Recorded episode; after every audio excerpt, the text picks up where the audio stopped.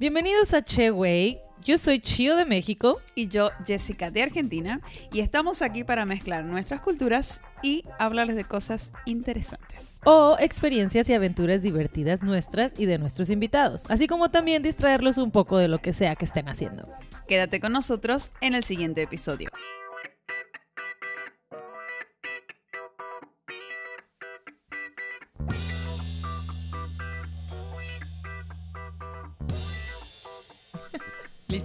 ¿Listo?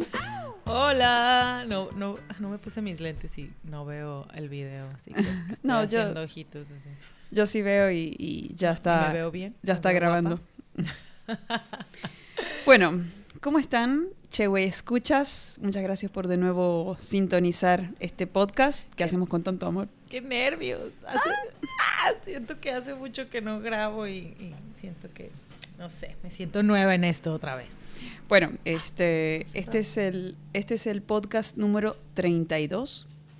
Y chicos, hoy vamos a hablar de un tema que, bueno, sigue siendo marzo, entonces sigue siendo el mes de la mujer. Y decidimos volver a proponer un tema que tenga que ver con, mujeres. Y en este caso va a ser acerca de las mujeres importantes que hicieron algún cambio en el mundo o famosas, ¿no? Claro, sí, no, no es, digo, yo sé que ahí está Toby ya, ya empezó. Sea. Eh, no, digo, no es que porque sea el mes de la mujer, digo, somos mujeres nos, y de nuevo, repito, como en el podcast pasado, nos gustan las mujeres y Ajá. siempre apoyamos y, y nos gusta reconocer los logros siempre y somos muy porristas de, de las mujeres, ¿no? Entonces, estamos aprovechando como marzo para hablar, pero, pero digo, no quiere decir que vamos a parar, vamos a seguir hablando de mujeres. Ajá, exacto. No, no, nada nos va a parar, nada nos va a limitar. Ajá, Exactamente. Pues bueno, eh, ¿de qué, qué, qué mujeres nos vas a hablar hoy, Chio? Bueno, pues yo, la verdad, partí de mi ignorancia. Yo también. o sea, yo dije, cuando pensamos de que, ah, pues mujeres, hay que hablar de mujeres importantes, dijimos, ah, ok, va.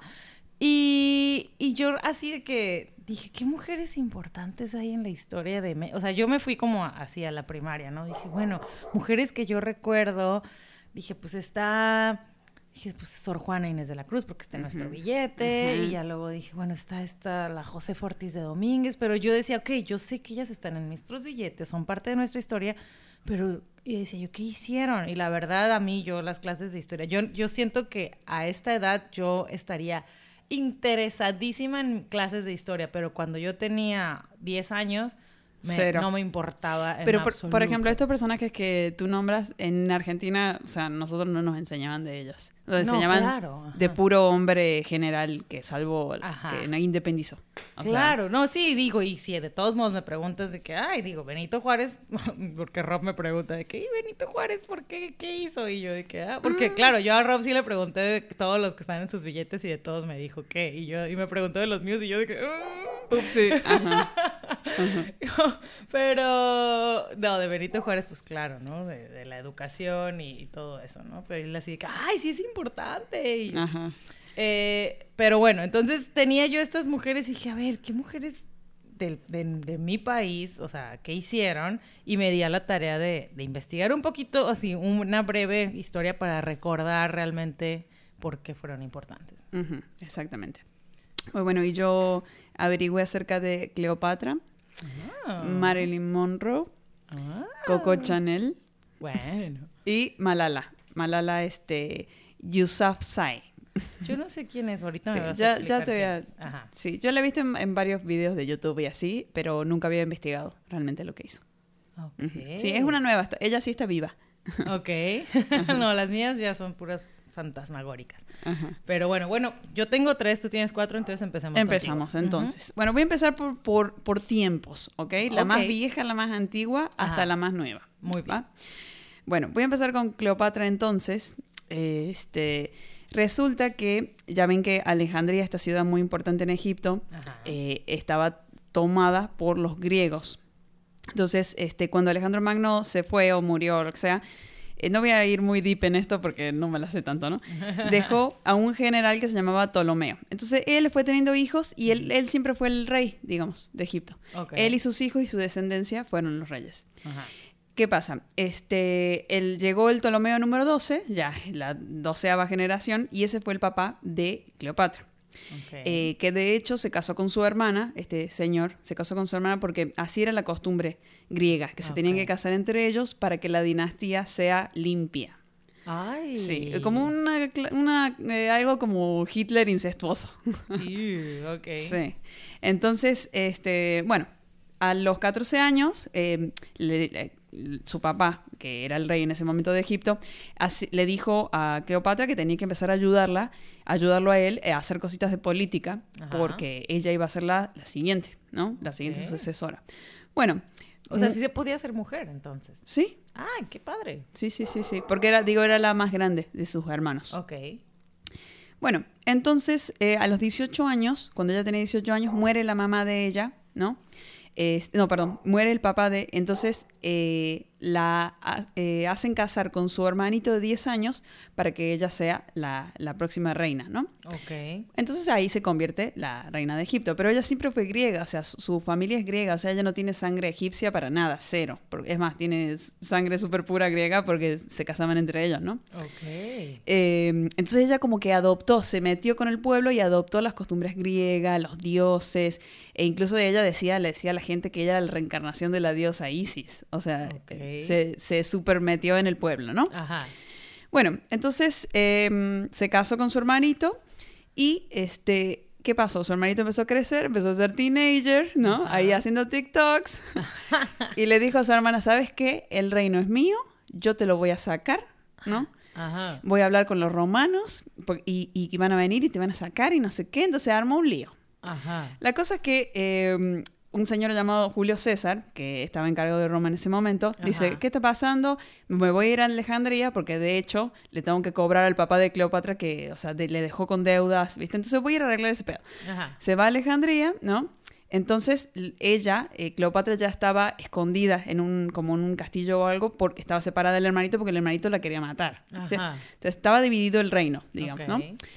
Entonces ella dice, a ver, si este, eh, Roma va a apoyar a mi hermanito, ya me van a dejar sin trono a mí, esto no, a mí no me van a hacer eso. Ajá. Entonces se, se escondió en una alfombra, ¿no? Eh, le dijo a sus, a sus sirvientas que se iba a eh, enrollar Que en la una alfombra. Entonces las sirvientas fueron al, al cuarto de Julio César y le dijeron, Julio César, le traemos un regalo, un presente con perfumes y no sé qué, ¿no? Ajá. Entonces entra y se... se desenrolla y sale Cleopatra del rollo del, Sí. ¡Guau! y ahí la morra, que ya tenía este, 21 años, Ya era legal. Claro, Ajá. sí. Entonces ya, no era menor, o sea, no, fue, no fue violación. Ah, No, exacto, no, ya, ya. Con Julio César, pues ya dijo, no, pues chingue su. Ajá. Y ya tenía tres años de reina, o sea, ya, ya, ya se lo sabía. Claro. Y desde los 14 había estado en- con leyes y cosas. Entonces, y sabía hablar eh, tres idiomas y así, ¿no? Claro. Bueno, nosotros a los 21 estábamos tomando barra libre por ahí. Chat, chat, chat. Un sex on the beach. Un destornillador. Desarmador. Ay, no, me hace. De verdad, todas estas historias que, que estuve leyendo me hicieron sentir muy, muy Inútil. loser. Sí, dije, güey, ¿qué he hecho con mi vida? Estamos, estas morras, o sea, a los 19 ya andaban haciendo no sé qué tanta chingonería. No, Sí. espérate, ahorita que te No, cuento. no, espérate. No, espérate. a ver, bueno, entonces, ¿qué pasó? Pues bueno, se desenrolla Cleopatra y dice, no, este es mío. Entonces Ajá. se lo sedujo esa noche y eh, Julio César dice, ¿sabes qué? Me gustan, no sé qué. Este, me imagino que tuvieron sexo. Y se puso Julio César en contra de su hermanito. Claro. Le mandó la flota, le mandó la guerra, todo. El, el hermanito se, se murió ahogado por ahí, o sea, desapareció. Ay. Sí, entonces ella fue reina, ¿no? Eh, la, la única reina. ¿Qué pasa? Se tuvo que casar con su hermanito, el siguiente, el más chiquito, el Ptolomeo XVI, porque sí o sí tiene que estar casada con, con alguien familiar. O sea, lo hizo por protocolo, digamos. ¿no? Claro, claro. Nunca tuvo sexo con, con No, sus pues hermanitos. Pero sí tuvo mucho sexo con Julio César y tuvieron un hijo. Entonces, Ah. bueno, ahí empezaron la relación, iban y venían, que se, se iba a Roma a visitarlo, bla, bla. Un día se va a Roma a visitarlo con su hijo Cesarión, ¿no? Ajá. Entonces Roma la odiaba a ella. Porque decían que lo había seducido. Además, este, Julio César tenía otra esposa allá, ¿me entiendes? Ah, ok. Entonces, como que no, no les Era gustaba. como la amante ahí, la, la otra Que lo sedujo. Ok. Ajá. Bueno, entonces un día que va a Roma a visitarlo con el hijo todo, este, lo matan. Esa semana lo matan porque este, tenía eh, personas que no lo querían, eh, como que en el Senado o algo así, entonces lo mandan a matar y Julio César mueve, se muere y Cleopatra tiene que regresar, ¿no? A Egipto, ¿no? Ajá. Regresa a Egipto y dice, puta, este, ahora necesito otro aliado en Roma, porque Ajá. Roma tiene que estar de mi lado, ¿no? Claro. ¿Qué pasa? Se- dice, voy a seducir al próximo. Ajá. wow. Bueno, entonces había dos, dos personas, ¿no? Ajá. Dos personas que estaban en el gobierno de Roma. Eh, Marco Antonio y otro, y otro tipo que no, no noté el nombre, ¿no? Ajá. Entonces ella dice, bueno, a ver, voy a analizar Marco Antonio qué pedo. Y Marco Antonio eh, dice que él era en la encarnación del dios Dionisio, Entonces ella dice, voy a ir a conocerlo, ¿no? A ver, este tipo que le gustaba que lo alaben. Bueno, entonces va y dice eh, que llegó vestida de Afrodita, ¿no? Vestida de diosa, Wow. con este, su sirviente vestido de Cupido, este, con perfume, eh, ¿no? Entonces ella decía que él me tiene que oler antes de verme. Entonces él olió el perfume y la vio llegar como una diosa, todo. Se enamoró en el acto. O sea, Claro. se enamoró en el acto. La cosa es que empezaron una relación, Ajá. ¿no? Tuvieron tres hijos. Y este, este señor, este Marco Antonio, estaba muy enamorado de ella, así ciegamente. Se la vivía en Alejandría casi casi, o sea, nunca, Ajá. nunca estaba haciendo su trabajo en, en Roma y así. Entonces, obviamente, el otro gobernante lo empezó a odiar, o sea, su compañero de, de- de poder. Claro. Entonces, este, hasta que un día Marco Antonio dice, bueno, ¿se acuerdan de Cesarión, el hijo de, de- este, Cleopatra y, y, este, Julio César? Bueno, él tiene que ser el próximo rey de Roma. O sea, por sangre tiene que ser, ¿no? Ajá. Obviamente al otro no le gustó, empezó a decirle al pueblo, che, este, le está lavando la cabeza a Cleopatra desde Ajá. allá, nunca está haciendo su trabajo, nunca está acá, lo vamos a Qué destituir. envidioso. Sí, o sea, súper envidiosa. Ah, no lo dejaban disfrutar al otro Sí. con la Cleopatra. Y Marc Anthony, bueno, Marco Antonio, Ajá. súper enamorado de ella. O sea, la Claro. amaba. La amaba, la amaba. ¿Y? Bueno, entonces, ay, te, te cuento el chisme. bueno, la cosa es que se armó una guerra, entonces Roma mandó flota, qué sé yo, y Marco Antonio dijo, bueno, voy a pelear, no sé qué. Y este, en la pelea y todo esto, este, le mandan un mensajero a Marco Antonio diciéndole, hey, en todo el conflicto, ¿no? Este, tu esposa, se- o sea, bueno, tu novia, porque de hecho Marco Antonio tenía otra esposa romana con familia, ¿no? Ah. Obvio. Eh, y tu esposa, este, bueno, eh, Cleopatra se, se murió, la mataron. Le mandó el mensajero, ¿no? Ajá. Y él dice, no puedo vivir con esto. Entonces puso una espada y se tiró arriba de la espada y se mató. Ay, no. Sí. Tipo Romeo y Julieta. Y era mentira. Y era mentira. Era mentira. Entonces le llega la información a Cleopatra y ella dice, ya perdí. O sea, ya perdí. O sea, Ay, mataron- este idiota se clavó la espada. ¿Cómo no corroboró el fake news? ¿no? Exacto. O sea, que se creyó. Ay, no. Qué estrés. A sí, ver, ¿y qué estrés. Bueno, entonces ella dice, este, que...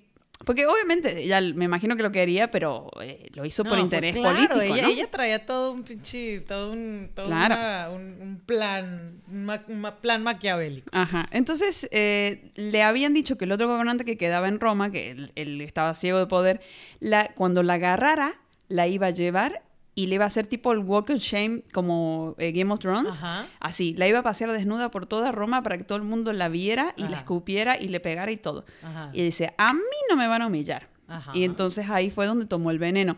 No se sabe si eh, agarró una poción con mucho veneno de, de víbora y se lo chupó, se lo tomó, o este hay otra versión que dice que le dijo a sus sirvientas que pusieran en una, en una canasta eh, muchas almohadas, cosas, y adentro que metieran una, una serpiente y ella iba a meter la mano y le iban a morder.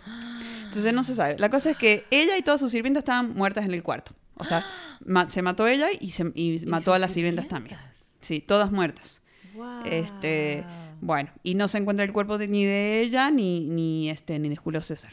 O sea, no se sabe dónde ¿Nunca está. se encontró? ¿No, No. estaba envuelto, embalsamado y así? Pero, o sea, me imagino que lo agarraron. No, no, no, no hay tumba de ella. O Ajá. sea, que puede que esté viva. No, no. Ah. ¡Oh, my God! Ajá, ajá. Y, este, le- y ya terminé con la historia. Les, les- les voy a contar un par de fun facts. Ajá. Bueno, no era linda, era fea. ¿En serio? Sí, dice que encontraron una moneda con la cara de ella de esa época. Ay, bueno, en una moneda, con un pin, la hicieron con un martillo y ta, ta, pues obviamente imagínate, ta- ta- van a ser bien feas. Bueno, pero tenía ahí el perfil tipo nariz mía así, este. eh, Bueno. Ajá, entonces dicen que no, no era linda y tampoco tenía el color de piel y ojos verdes como la pintan en, este, en las películas, o sea. en los disfraces de, de así para Halloween sexys de Cleopatra. todos, Ajá. todos, sí, todos son súper sexy. No, que, que su belleza era como la actitud, la presencia, Claro, ¿no? O sea, claro. hablan de eso. Este, dice que sabía mucho de ciencia, matemática, astrología, idiomas, porque su, su papá, el rey, lo había súper Pues educado. claro. O sea, estaba, sí sabía. Y también en- como, como política ella llevó a Alejandría a la prosperidad. O sea, sabía muchísimo de economía y también era gastadora. Gastaba Ah. mucho en belleza. Tenía su propio spa, tenía su, su propio este, lugar donde hacía sus perfumes. Ay, qué suave. O sea, sí, y ella se ponía perfume para todo. Ajá. Sí, tenía una fábrica y decía que, bueno, eh, había un libro en Alejandría, en la biblioteca de Alejandría, eh, donde ella había escrito todos métodos de persuasión con perfumes y, y, for- y se quemó ese libro, se quemó, se perdió. No. Sí. Sí, sí, sí. Así que, perra, ¿eh? Sí, ¿eh? Bastante. Bast- Bastante perrita. Muy buena, muy buena. Este, bueno, una de mis historias que tengo es de Sor Juana Inés de la Cruz. A ver, a ver, yo creo que vi la película. Ay, no, esa era la Juana de Arco.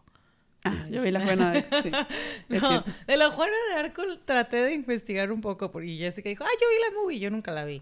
Y ya luego vi que la, pobre no sé qué la mandaron a, a- a como que a avisar de no sé qué, la metieron en un ejército y la, la fusilaron a los 19, ¿no? Es lo poquito que leí dije, ay, Pero, estoy triste. bueno, bueno, no me acuerdo bien. ¿Para sí, no, digo era algo, sí, no, de ella la verdad no investigué porque leí un poquito y dije, ay, y, y ya, no, no, me, no me profundicé. Si a alguien le interesa, pues Ajá. mande la historia. Exacto. Manden el link de algún video en YouTube que sea breve. No, no, de quien investigué fue Sor Juana Inés de la Cruz porque yo estuve en una escuela, en un colegito de monjas que se llamaba Sor Juana Inés de la Cruz.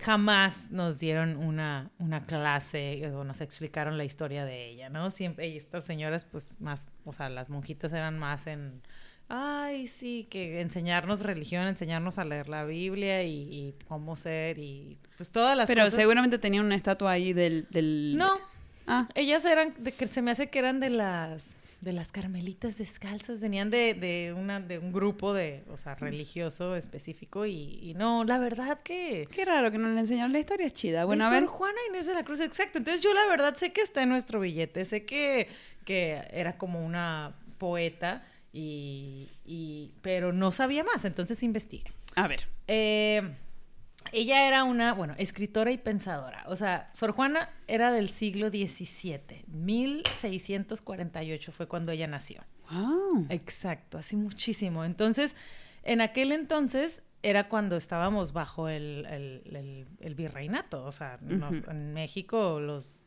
nos dirigían los, los, los- los reyes de España, ¿no? Y aquí teníamos virreyes y todo eso. Entonces, ella era una niña prodigio. Su abuelo tenía muchísimos libros, era como súper inteligente y ella cuando nace, nace de hecho de un matrimonio como de, o sea, no eran, perdón, no eran casados, sus padres solo estaban juntados y eran tres hermanas, ¿no? Ella se obsesionó con los libros y aprendió a leer y a escribir a los tres años. ¿Qué? A los tres años estaba leyendo y escribiendo. Obviamente, pues me, me imagino que no una novela, ¿no? Pero pues escribía y leía a los tres años. Wow. Entonces su mamá se dio cuenta como Es ¿qué que no, pedo? no había celulares, o sea. Exacto. Pero, pero sí era como, como demasiado inteligente, ¿no? Entonces ella era así, obsesionada de leer, leer, leer, leer. Se aventaba toda la biblioteca del abuelo y era de que quiero más, quiero más, quiero más. Era como succionar toda la información que podía.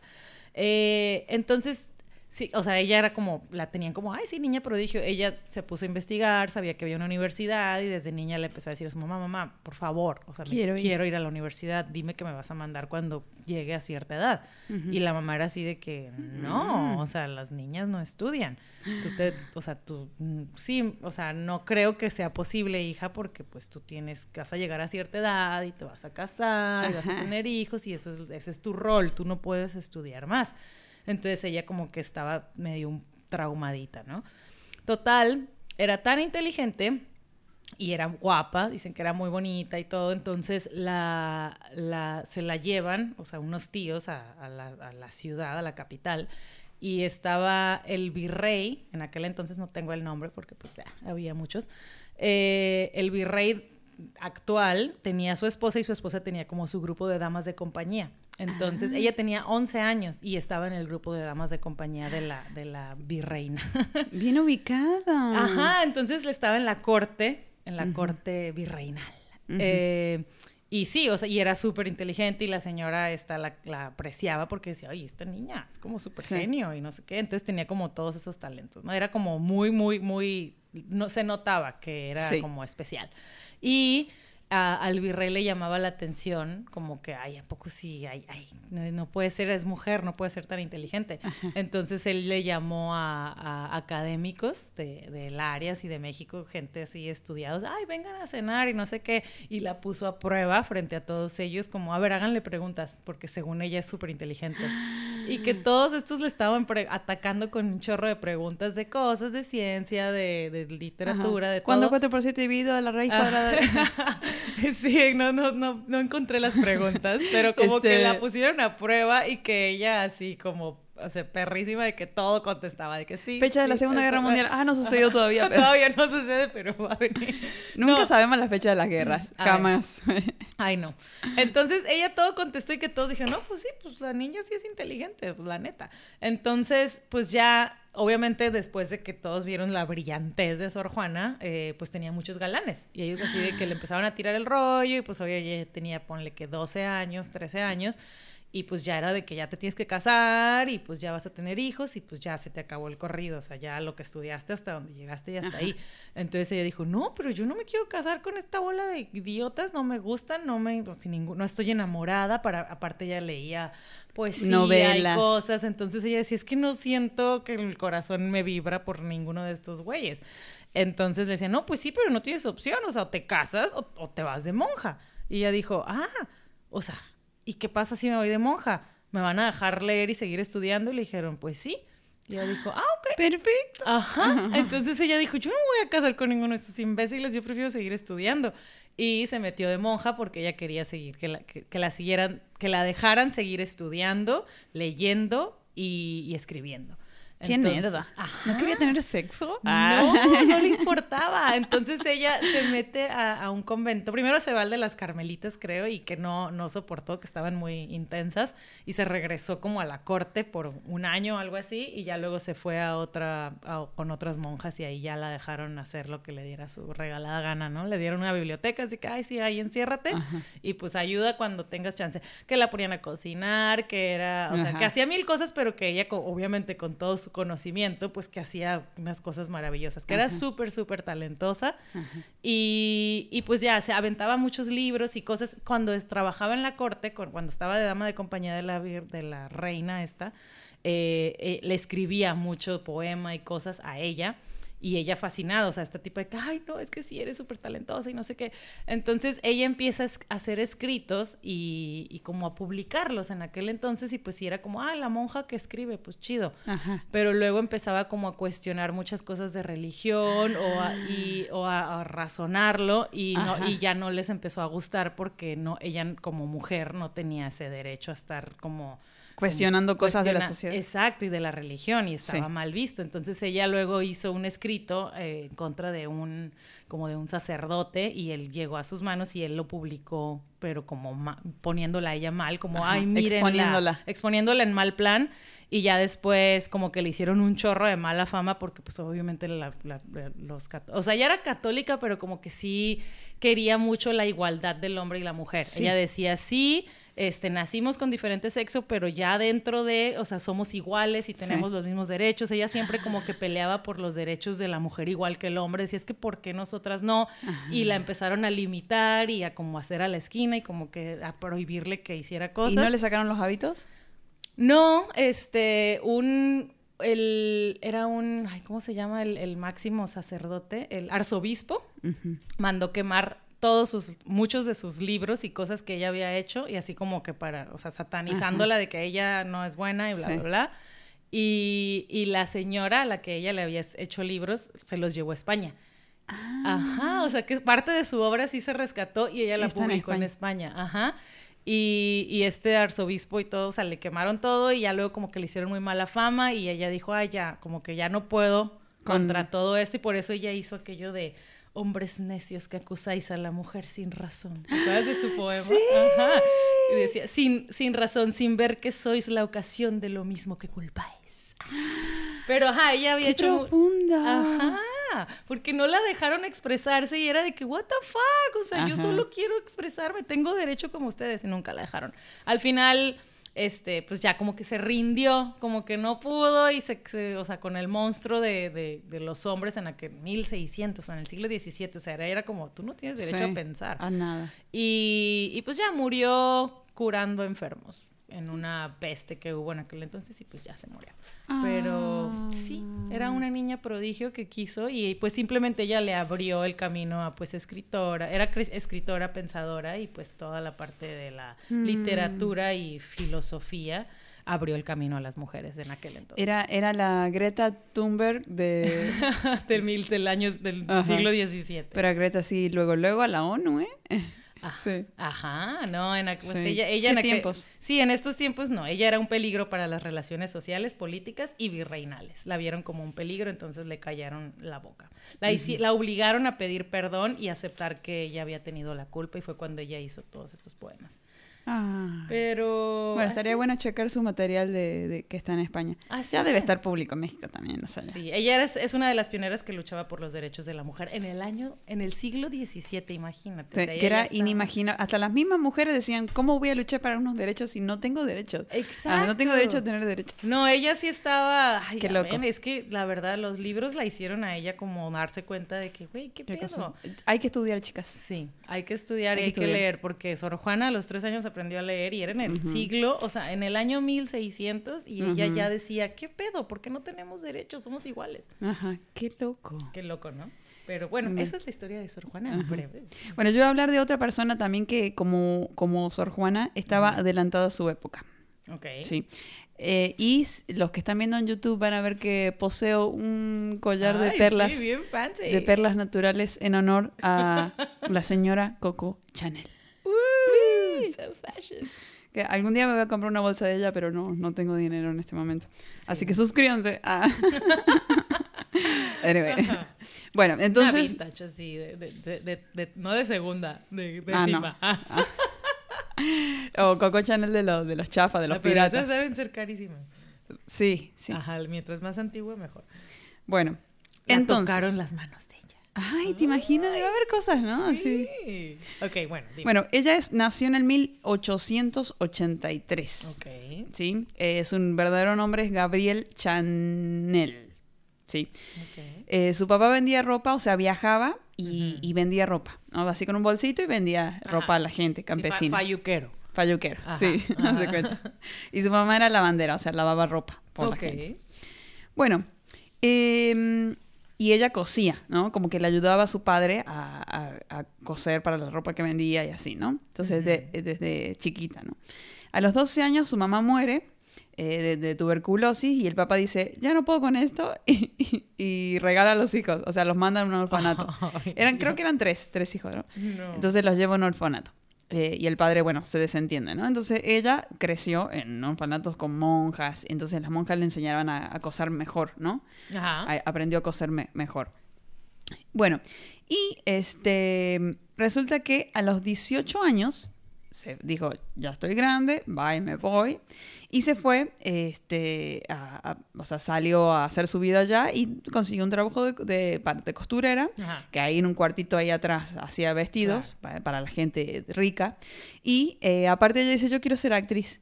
Entonces consiguió eh, un, un espacio para hacer shows en un cabaret y cantaba y actuaba, digamos, ¿no? Ay, ¿a poco? Sí. No sabía eso de, de Chanel. Sí, sí, sí, sí. Muy bien. Bueno, y ahí conocí en uno de los shows a un señor que se llama Etienne Balsan. Ok. ¿sí? Eh, que bueno, y, y de ahí se empezó a juntar con él y seguía haciendo lo de la... eh, eh, Etienne era un tipo que se juntaba siempre con las niñas actrices y se las agarraba, ¿no? Claro. Entonces ella dice, ah, bueno, Etienne es de... Es, eh, tiene, tenía como una fábrica de uniformes de ropa para los generales, ¿no? Entonces Ajá. tiene que ver con la ropa, me voy a juntar con él porque yo quiero, ¿no? Ajá. Este, tener más contactos, ¿no? De la alta sociedad. Entonces empezó a juntar con él y después dijo, ay, lo del espectáculo no me gusta, ni siquiera tenía buena voz ni nada. O sea, es lo mío. lo hacía nomás para hacer. Ajá, por hacer. por- Ajá. Está bien, hay que intentarlo. Ajá. Sí, bueno, pues. Entonces el Balsán este se hizo muy amigo de ella, pero el Balsán sabía que ella era de la baja sociedad, o sea, de los pobres, ¿no? Ajá. Porque además veía cómo se vestía. Entonces eh, se hizo amigo y se la llevó a su hacienda. Tenía una hacienda en el campo con caballos y todo, entonces vivía con él ahí, ¿no? Pero cada vez que llegaba el fin de semana y venían los amigos ricos de Balsán, Ajá. eh, no la dejaba salir, le decía, vos quédate en su cuarto allá al fondo y no quiero que la gente te vea y vestida así, van a saber que sos pobre, no sé qué. Ajá. O sea, como que la ninguneaba, ¿no? Ajá, claro. Y ella dice, ¿qué? Esto no me puede estar pasando. Y pasaba todos los fines de semana, todos los fines de semana. Entonces, un fin de semana agarró, se metió al cuarto de él, agarró un saco y pantalón de él, Ajá. lo cortó toda su forma y salió a la fiesta sin que él le, le diera permiso. Claro. Se, se, ay, hola, ¿cómo estás? Yo soy Coco. Porque ya, ya tenía el nombre de Coco. Que no se sabe si es por una canción o por una palabra en francés que suena como Coco. Ok. Que- Ajá. Entonces, ah, hola, soy Coco. Y salió con traje de hombre. Ajá. ¿no? Eh, y en ese entonces no se, la mujer no podía usar pantalón, tenías que Claro. usar corset con capas y capas y capas de tela, sombrero Ajá. a huevo. O sea, era... Sí, era, Sí, de Titanic, ¿no? La ropa. Sí. mm, sí, Ajá. nada que ver. Entonces sale con traje y la gente como... Pero ella súper segura de sí misma, dice que era Claro. súper graciosa, tenía tema de conversación, todo. Entonces se, se los gana Claro. a los ricos, ¿no? Ajá. Y como Balsam vio que hizo eso, que tuvo los huevos de hacer eso, como dijo, ah, bueno, ya me cae bien, o sea, Ajá. veo que pues, sí se puede involucrar, ¿no? Entonces Claro. él, él, como que empezaron a ser más cercanos, no se sabe realmente si tuvieron una pareja o no, pero él, él, él empezaba a comprar vestidos, joya, todo para que se presentara mejor ante la ante sus amigos, ¿no? Ajá. Y ella no, no los usaba porque no, decía que era como eh, de mal gusto. Porque obviamente los vestidos eran muy adornados, con muchas cosas, piedras, Sí, flores. sí. Entonces, o sea, ella ella no le gustaba. No, ella quería sencillo. Entonces agarraba, seguía agarrando ropa vieja de él y se seguía haciendo ropa. Mm. Camisa y pantalón. Así andaba. Como, como- literal como los Simpsons. ¿Te acuerdas el episodio donde Marge se compra un Chanel como en una Ross o en una tienda así de, de- de que venden? Ay, así? sí. Y que lo convierte en mil outfits que para el golf, para salir, para el vestido casual, el de Sí, cóctel. Sí, O sí, se vuelve loca después, ¿no? Ajá, sí, sí, porque ya quiere ser, quiere comprarse otro. se lo compra, de hecho, y Homero así de que "Oh, tu familia. Ajá, Pero bueno, entonces Chanel por- realmente quería convertir, o sea, convertía la ropa del vato. Ajá, porque él decía, yo quiero estar cómoda. O sea, no, no... o- y de hecho le preguntaba a la gente, ¿por qué te vestís así? Sos mujer, tenés que ponerte... Tal... Sí. Y, no, es que yo estoy cómoda así. O sea, era como su premisa, ¿no? Claro. Bueno, la cosa es que se separa de Balsan y este, dentro del círculo de Balsan, del señor este, había otro chico que se llamaba Capel, eh, el que le decían el niño, porque él había sido adoptado por una persona muy rica, pero él tenía que chambear. Entonces era como que chambeador, rico, pero eh, adoptado, ¿no? Ok. Entonces, y comerciante, y sabía mucho. Entonces se pone este, de novio con, con, con Capel, ¿no? Eh, y Capel vio que ella tenía muchísimo potencial en hacer cosas, ¿no? Entonces le dice, ¿por qué no te pones un negocio de sombreros, no? Ah, bueno, perfecto. Se lo puso, le iba re bien. Le dice, ¿por qué no te pones una tienda de ropa con tus estilos? Le- Re bien. Entonces como que él le invertía en ella, ¿no? Ajá. Entonces juntos eran como tipo socios, ¿no? Ajá. De hecho, estuvieron nueve años juntos. Hasta que la familia de Capel le dice, che, este, ¿vas a seguir con esta morra o te vas a casar de verdad? Porque, o sea, te tenés que casar con alguien bien. Y con ella no creo que... te- pues, es una mujer de negocios, ¿qué es eso? Entonces, tenés que casarte con alguien, una mujer de casa, de hogar. ¿no? Claro. Entonces, la deja a. Coco y se Ah. casa con una... una Con una rica así, Sí. con vestida. Ajá. Sí, rica, sí. Ajá. Entonces, este, Coco se le partió el corazón. Ay, Sí. coquito. Sí, la Coco. Eh, porque dice, ¿por qué no me eligió a mí? ¿No? Claro. Encima eligió como una duquesa, alguien que tenía que ver algo con la con, los Con la reyes. reale, ajá. Sí. Con Entonces, sí. Entonces él eh, dice que le preguntaron a ella, Ay, ¿viste cómo se casó con la duquesa y no te eligió a ti? Ay, Sí. sí. Y ella dijo, este, duquesas hay muchas, Coco hay una sola en el mundo. Ay, Así respondió. Ajá. Bueno, la cosa es que se seguían viendo en secreto. Ajá. Entonces, este, el capel este, una, una vuelta la iba a ir a ver, iba en un auto y tuvo un choque y murió. Sí, así que duró poco casada con la luquesa. Ok. Ajá. Este, bueno, la cosa es que a ella le empezó a ir re bien, o sea, muy bien. Empezó a abrir tiendas, tiendas, tiendas, tiendas. Tenía muchos empleados. Ya le empezó a ir muy bien. Se hizo, ya estaba en la clase alta ella. Ajá. Entonces se hizo conocer súper bien, ¿no? Entonces la Claro. gente ya iba adoptando su manera de, de vestir, ¿no? Ajá. Eh, de a poco. Y resulta que este, se hizo socia con un señor que se llamaba Pierre Berheimer, ¿no? Ok. Berheimer. Y este señor se hizo, se hizo ahí el amigo de ella, ¿no? Y le hizo firmar un contrato a Coco y ella no lo leyó. Y el contrato decía que todas las ganancias de la marca Coco Chanel, el 90% iban para él y el 10% para ella. Ay, no. Ajá. O sea, el La cagó. 90. Ay. Sí. Entonces, eh, Fue tan inteligente Coco. y- sí, o sea, pero dice que no sabía de contratos y él sabía mucho de leyes. Lo que pasa es que este señor este, la vio con potencia, con dinero y todo, Claro. y ella no podía abrir cuenta de banco, no podía renta, no podía tener negocio, no podía tener nada. Entonces ella dice, porque él le dice, ¿por qué no nos asociamos? Yo te ayudo con esas cosas. Claro. Porque a- entraba mucho dinero, entonces Sí. estaba un poco limitada en el tema de ese de no sí, que no- financiero. sí. Entonces él, ella dice, ah, perfecto, me va a ayudar este tipo, Claro. pero no leyó el contrato. Ay, Dios. Sí, ya sé. ¿Y?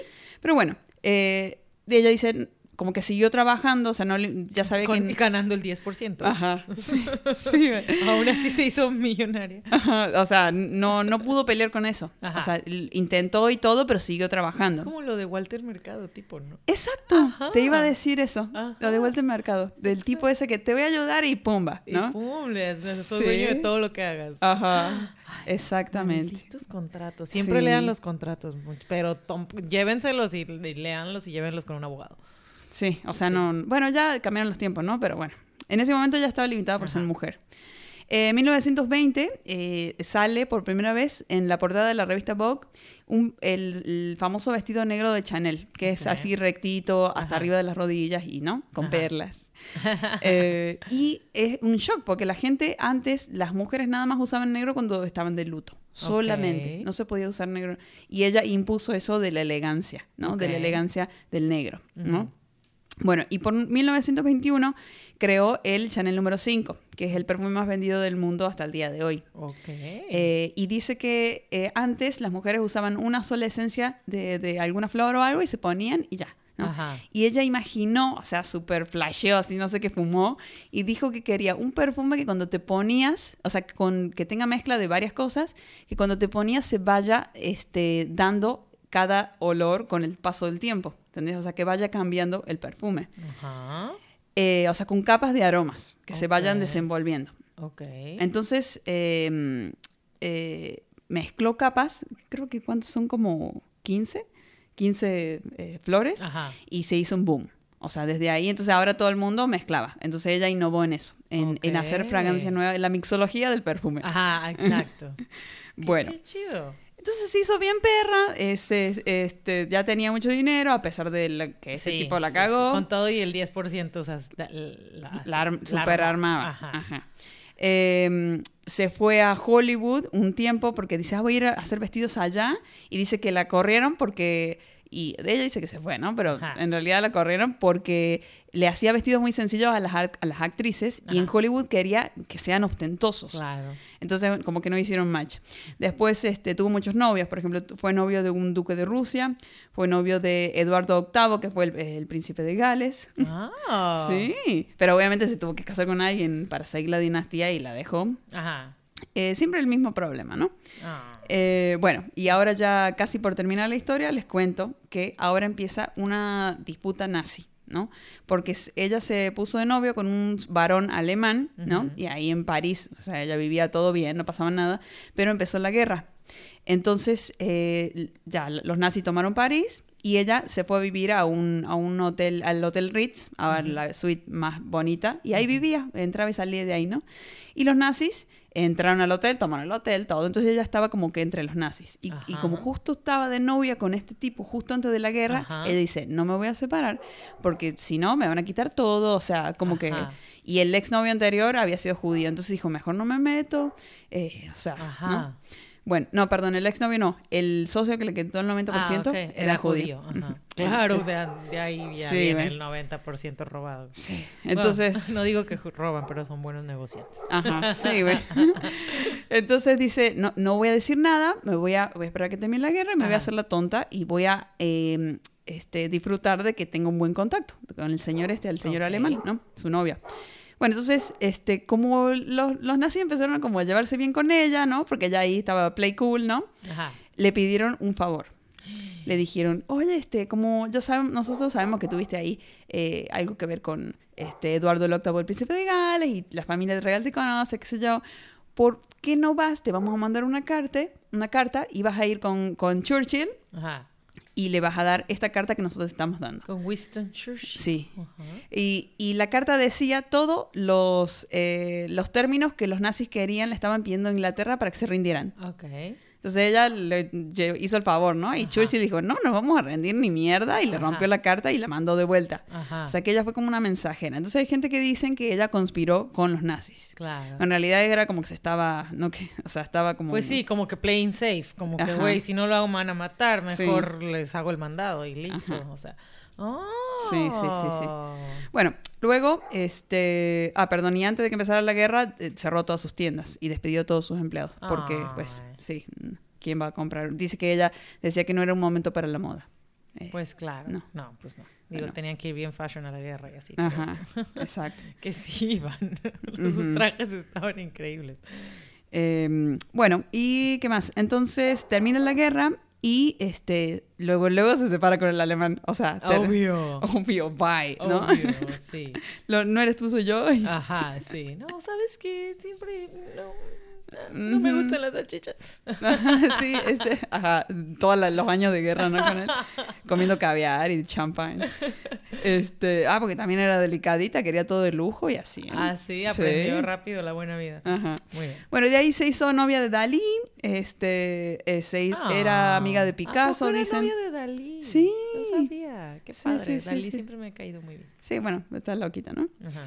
Eh, y bueno, entonces como que se fue a vivir a Suiza un rato, como que ya dejó un poco, ¿no? O sea, sí trabajó un rato más, pero este, fue como decayendo y ya tenía más competencia, ¿viste? O sea, como que ya no era la número uno. Ajá.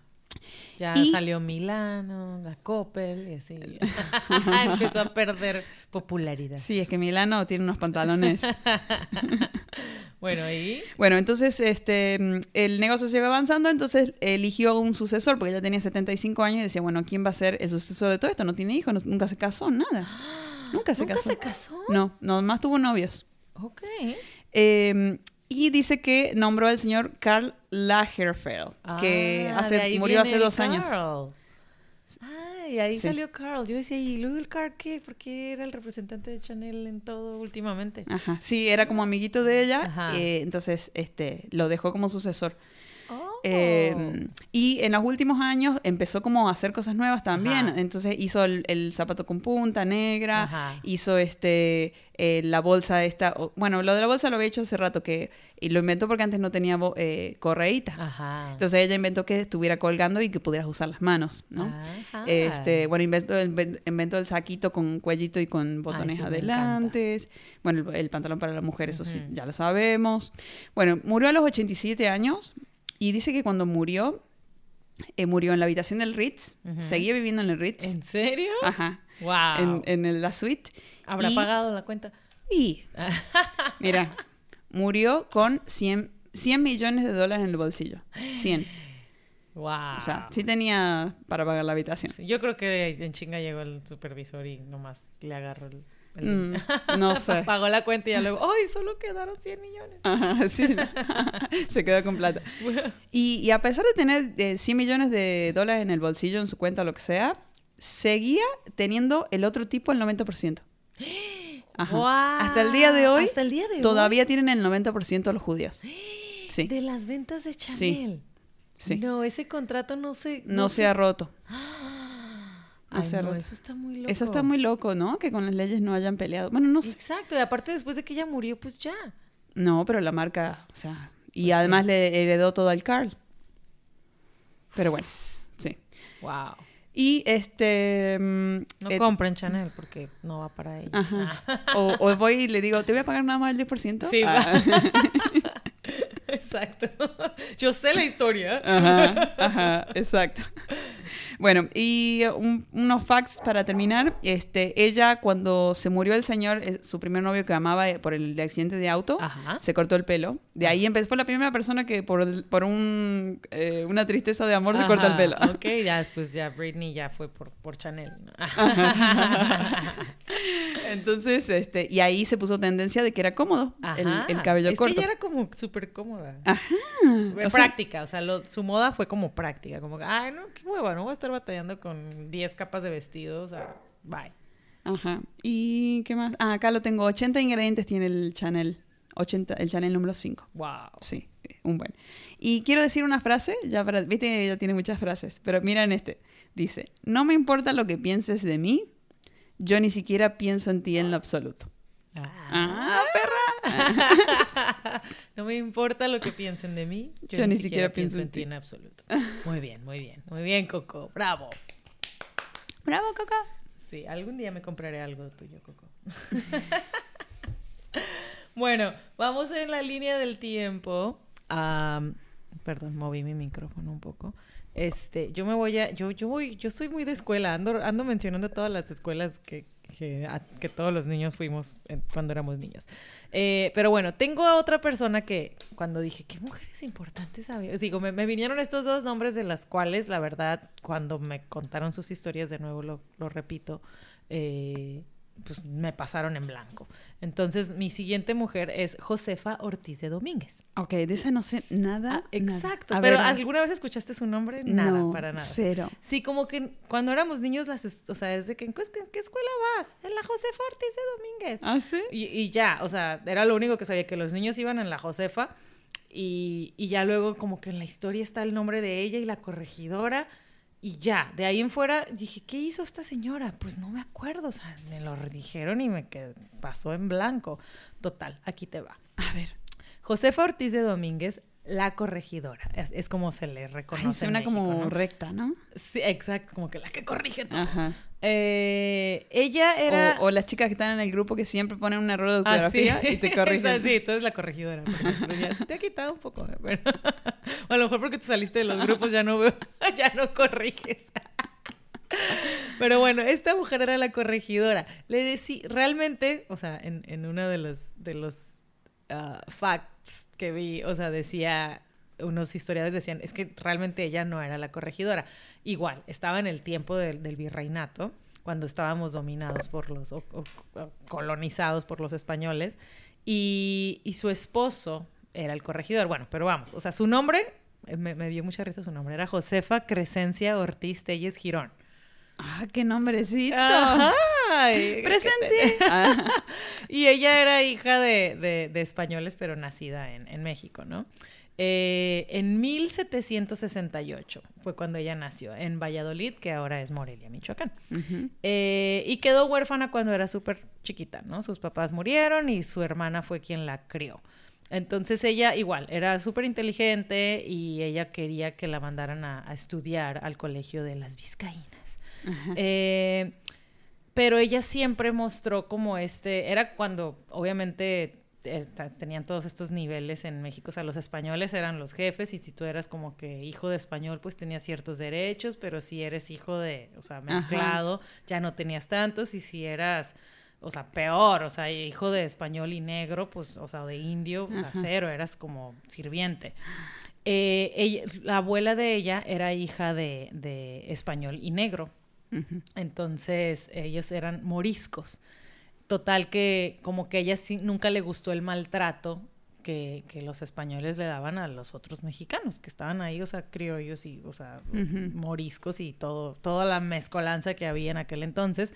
Entonces ella siempre como que quería defender al pueblo y como ayudar, etcétera, ¿no? Se fue a estudiar a este colegio y, y luego va el, el- su esposo, eh, Miguel Domínguez, y, y se conocen ahí, o sea, la, la ve y ella como que le manda cartas y no sé qué, entonces ya no era, en las fotos que yo vi la verdad no era muy, muy guapa, pero como que era muy inteligente y era como bien segura y era como súper daba su opinión de todo, era Ajá. como bien de Ay, como yo. Ajá. Ajá, como que nada, no- Opino a quien conocía era como que, ay, hola, ¿qué tal, señor Domínguez? Fíjate que no sé, leí su artículo de no sé qué, no sé qué, bla, bla, bla. era como que súper de que sé de todo y se metía y era bien metichona, Ah. pero le sirvió, porque se daba a, a- a reconocer, o sea, como que la llamaba Sí. la atención y decían, ay, esta No era una chica". mujer calladita de- No, con- no, ah, que pues, sabía su lugar. No, entonces como que le empezó a tirar el pedo a, a este Miguel Domínguez y pues se casa con él. Entonces ya se van a vivir, etcétera. Ah, ella siempre estuvo, obviamente no era, no estaba feliz con la corona española. Y, y lo que hacían en aquel entonces, antes de que los mexicanos se hicieran la, o sea, ser- Independencia. la- ajá, que se viniera todo el movimiento de independencia, eh, estaban haciendo eh, reuniones clandestinas y pues en- había grupos de reuniones clandestinas que les llamaban como grupos de lectura y cosas así. Decían, ay, sí, es que vamos a ir a leer poesía a casa de Josefa. Y, y venían estas personas como importantes y hablaban de cómo iba a ser la revolución y cómo, o sea, Ah, hacían todos los claro. planes y estrategias de cuándo Sí. va a ser, bla, bla, bla. Entonces ella como mujer, pues nadie sospechaba de ella de que anduviera de guerrillera. Y ella iba a la iglesia y ella convenció al cura Hidalgo, a Miguel Hidalgo, de que "Eh, estamos haciendo este grupo y vamos, estamos as- as- Ajá. y es- nos reunimos estos días y pues estamos haciendo un plan y tenemos ya todo un ejército y vamos a atacar. Entonces e- ella convenció al cura Hidalgo de unirse al grupito y como que se iban ¿El mandando que campaneó? mensajitos. Ajá. Entonces ella era como que la que medio mediaba por el lado de, ay, sí, soy señora de sociedad y de iglesia y voy y a la misa y todo, pero ella iba y traía era información. revolucionario por dentro. Era revolucionaria y ella quería como que ya la chingada a los españoles. o sea, Guau. ajá. Y entonces ella tenía como todo este sistemita y era bien movida y... a- Y a no la, ca- no la cachaban. Pues no, no, la- no, no sospechaban de ella porque aparte, ah, su esposo era el corregidor y era como el gobernador, pero no tenía nombre de gobernador porque pues era el virreinato. Entonces era como el jefe del pueblo, era el corregidor y ella era la esposa. Entonces ella tomaba esa ventaja, pero actuaba en contra del ¿Y su marido sabía? Sí, Ok. y la apoyaba. Ah, qué padre. Ajá, él, él apoyaba y él decía como que, bueno, pues sí, sí es cierto, ya no queremos a los, a los españoles y queremos que se vayan, pero pues hay que ser discretos y hay que hacer todo súper así.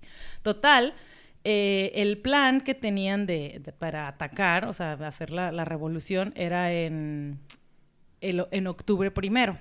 Pero en esas juntitas que tenían había muchos espías. Y, y se corrió la voz y les llegó a los españoles. Entonces ya ellos no descubrieron. nadie. Exacto. Entonces, obviamente había muchos infiltrados y llevaron información y pues le llegó primero a su esposo al corregidor. Entonces dijeron, oye, pues es que sabemos que hay unos grupitos que se están juntando y como ¿Y que su están esposo, conspirando. qué? Exacto. Ah. Y él así como que, pues a ver, ya saben los españoles y la Inquisición y, y pues van a ir sobre ellos y los van a matar.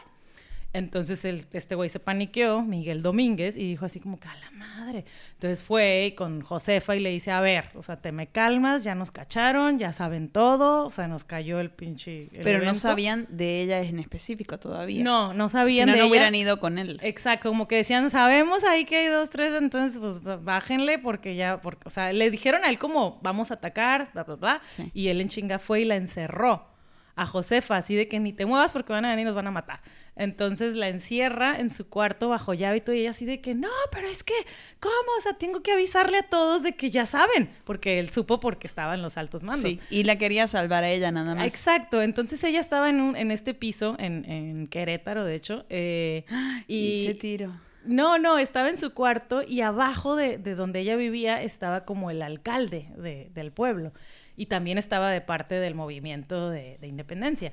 Entonces ella empieza a dar taconazos en su, en su cuarto. y ¿Código así, Morse? Ah. Tipo. Entonces este tipo como que dice, ¿qué pedo? ¿Por qué estás pegándole al piso tanto? Entonces ya el güey como que se comunica con ella y ella le dice, nos descubrieron. O sea, ya diles que tiene, o sea, que no, no podemos hagan esperar, nada. no podemos esperar a octubre. O sea, ya. Ahorita tiene que empezar el grito de independencia y todo. Y le mandaron el mensaje al cura Hidalgo y el cura es el que hace el movimiento y lo hacen en septiembre. Ajá. ¿Qué? Ajá. Entonces empieza el movimiento, pero... El Por un taconazo. por un taconazo. Los tacones son buenos, chicas. Sí, con zapatos de tacón. Tunga, tunga, tunga. ¿No te ¡Guau! sabes esa canción? Entonces ella da el pitazo y manda a decirle, y este güey, el alcalde, corre, chinga, y va y le dice al cura Hidalgo de que, güey, o sea, que ya, que nos descubrieron, que te movilices, se chinga Ya. y des el grito ya. Y el güey así de que, no mames, o sea, porque ya los españoles van a venir y nos van a chingar. Entonces hay que agarrarlos desprevenidos porque ellos están esperando que hagamos esto el primero de octubre, que era el plan. Pero lo hicieron el 15. Porque esta morra dio el pitazo de que, ¿saben qué? O es ahora o nunca. 15 de octubre, de septiembre, ¿no? De es? septiembre. Ah. No, eh, eh, iba a ser todo para el En primero de octubre. Lo hicieron 15 días antes. Exacto, porque los descubrieron y ella fue la que dio el y pitazo. funcionó. Sí, eh, no, espérate, o sea, ese grito de independencia y todo ese rollo duró 11 años, toda esa guerra. O sea, fue el comienzo. Fue el comienzo nada Sí. más, exacto. A los 11 años ya después por fin nos liberaron.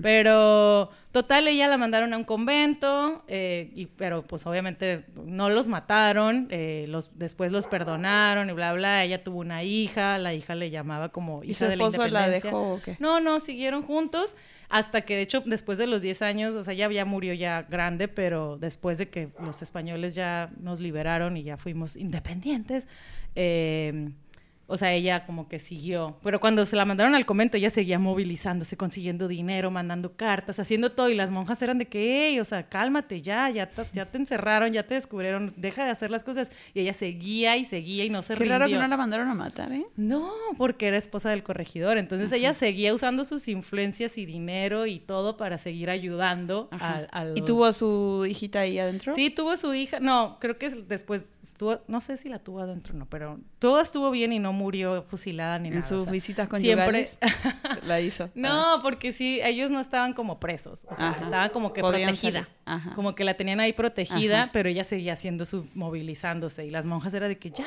Josefa, cálmate", o sea, y era de que, "No, no hay madres, o sea, esto ya empezó y yo voy a seguir ayudando." Wow. Ajá, entonces estuvo, es- era muy chida, o sea, como que la neta, ella siempre estuvo luchando y por fin, o sea, se hizo, se hizo la independencia de México y ella tuvo muchísimo que ver en eso.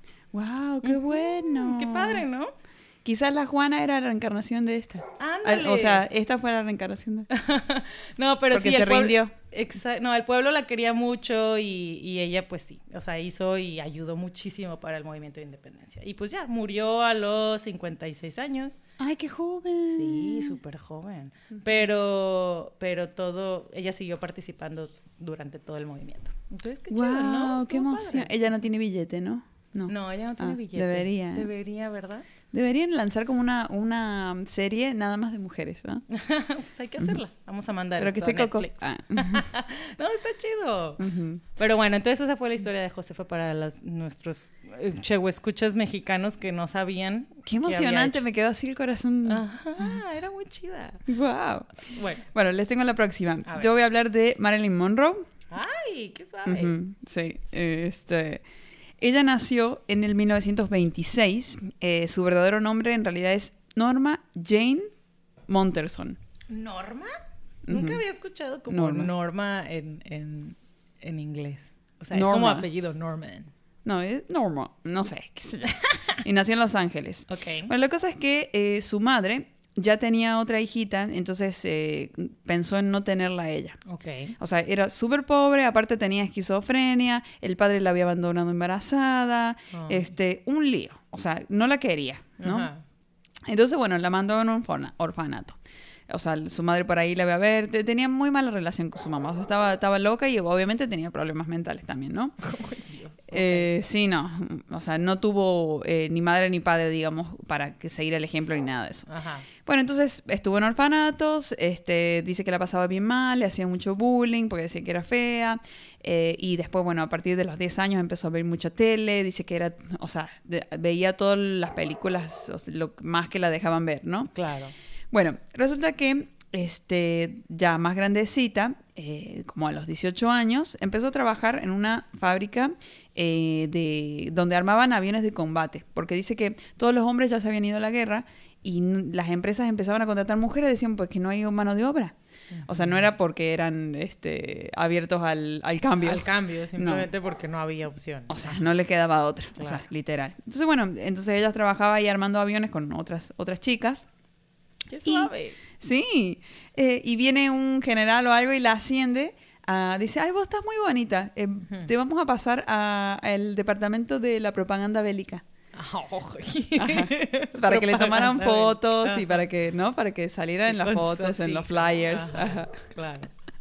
Porque estaba muy bonita. Ajá. La cosa es que le fue muy bien, lo hizo muy bien, actuando, Claro, posando. súper sexy. Porque ella soñaba con ser actriz. o sea, Ah. desde que veía las, mole. las películas. Entonces, bueno, le fue muy bien hasta que después de ahí renunció y dice, chao, esto es lo mío, me voy a ir a Hollywood. Entonces tuvo varios trabajos, varios castings, ¿no? Este... Ah, y perdón, cuando para salir del orfanato se tuvo que casar. Entonces tenía ahí como un marido X, nomás para, para salirse de ahí.